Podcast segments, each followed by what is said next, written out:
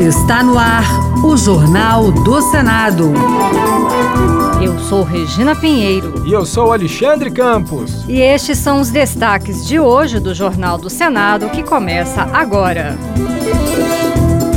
Rodrigo Pacheco afirma que desoneração da folha será mantida e MP reeditada. Senado pode votar este ano o projeto que penaliza com mais rigor quem furtar cabos de energia. Número de registro de armas no país é o menor desde 2004.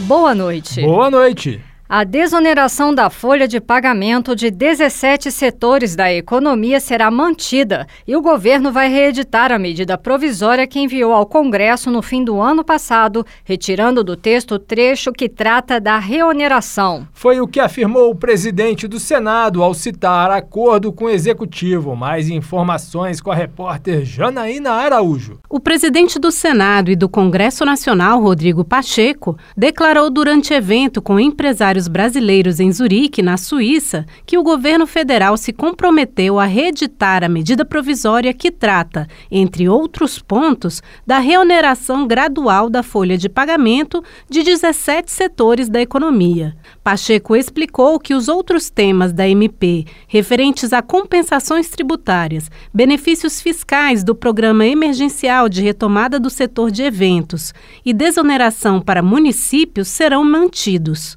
O senador enfatizou a conversa com o presidente Lula e o ministro Fernando Haddad para firmar o compromisso político. A minha preferência foi pela saída através do diálogo e da construção política e ficou ajustado. A desoneração da folha de pagamento valerá e há o compromisso do governo federal de reeditar a medida provisória para revogar a parte que toca a desoneração da folha de pagamento. Esse é o compromisso político que fizemos e é assim que vai acontecer. O presidente do Congresso ressaltou que a reoneração tributária de setores econômicos econômicos pode ser proposta pelo governo federal por meio de projeto de lei a ser analisado e votado por deputados e senadores. Desde o ano passado, quando houve mudanças na legislação sobre o porte de armas no Brasil, o número de registro de armamento para defesa pessoal diminuiu e é o menor desde 2004. O chefe da Divisão Nacional de Controle de Armas, Humberto Brandão, conversou sobre o assunto com a repórter Bianca Mingotti. A partir de dois decretos de 2023, novas regras para o registro de armas passaram a valer no Brasil. Foi reduzido de quatro para dois o número de armas que podem ser adquiridas por civis para defesa pessoal. Também diminuiu a quantidade de munição que uma pessoa pode comprar anualmente, de 200 para 50 munições por arma de fogo. Além disso, foi retomada a obrigatoriedade de comprovação da efetiva necessidade para a compra da arma. De acordo com o delegado da Polícia Federal, Humberto Brandão, chefe da Divisão Nacional de Controle de Armas, o cidadão deve ainda cumprir outras regras. O interessado ele deve ter idade mínima de 25 anos, muito importante, ele tem que demonstrar, ele tem que comprovar comprovar a efetiva necessidade da posse ou, da, ou do porte da arma de fogo, e a comprovação da capacidade técnica para manuseio da arma e da rigidez psicológica para manusear o armamento. Em 2023, o número de registro de armas para defesa pessoal foi o menor desde 2004. Humberto Brandão atribui a queda às novas regras adotadas no país, em especial a exigência da comprovação da efetiva necessidade do armamento. Ela deve ser demonstrada através de fatos e circunstâncias concretos que justifiquem o pedido. Em 2023, o número de novos registros de armas de fogo para a defesa pessoal foi de 20.822 contra 114.044 em 2022, uma redução de 82%. A Comissão de Constituição e Justiça pode votar em 2024 o projeto que aumenta as penas para o furto de cabos utilizados para o provimento de energia, telefone, TV ou internet. A proposta aumenta a pena em um terço e dobra a punição para a receptação desses materiais. Repórter Bruno Lourenço. A Comissão de Constituição e Justiça pode votar em 2024 projeto de lei da senadora Leila Barros, do PDT do Distrito Federal, que aumenta em um terço a pena para furtos de bens utilizados na prestação de serviços públicos, como os fios de transmissão de energia ou cabos utilizados por provedores de internet e empresas de TV e telefonia. A proposta também dobra a pena para o crime de receptação desses materiais. Em agosto do ano passado, a CCJ e o Senado aprovaram um projeto de lei semelhante do senador Lucas Barreto, do PSD do Amapá. Ele destacou a importância de punir com mais rigor não só o ladrão, mas o receptador. A gente está aumentando a pena a partir do roubo,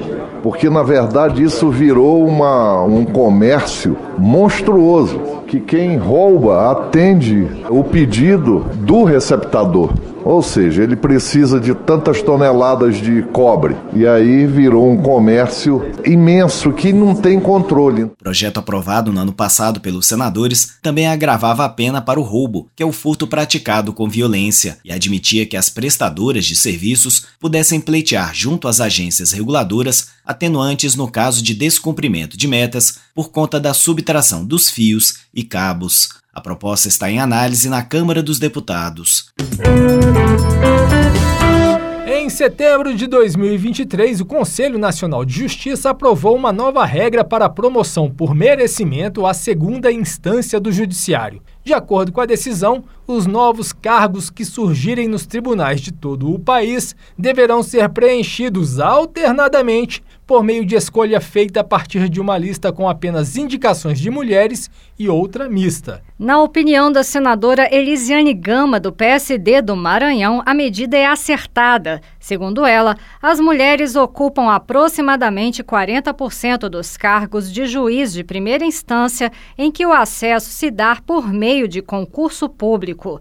No entanto, Elisiane Gama lamentou que esse cenário muda quando se observa a composição dos tribunais de justiça de cada estado e dos tribunais regionais federais e do trabalho, cujo acesso ocorre por critérios de merecimento e antiguidade. Quando caminha para os de cúpula, aonde para se chegar lá se chega através de merecimento, esse percentual cai para 20, para 15%, ou seja, tem alguma coisa errada. Pasmem, colegas, nós temos hoje tribunais estaduais onde nós não temos sequer uma magistrada, onde não temos sequer uma desembargadora. Ou seja, isso precisa mudar.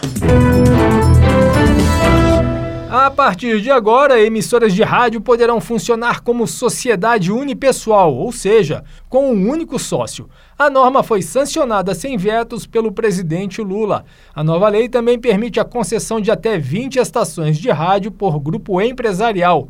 Repórter Júlia Lopes. A legislação altera o Código Brasileiro de Telecomunicações e também amplia de 6 para 20 o limite de estações de rádio FM a serem operadas por um mesmo grupo empresarial.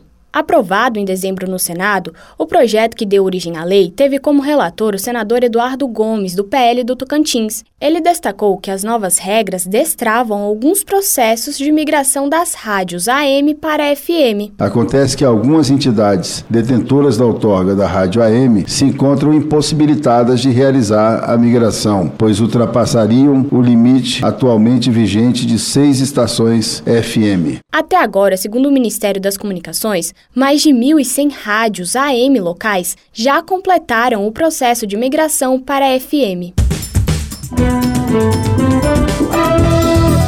Com trabalhos técnicos de Eric Bento, o Jornal do Senado fica por aqui.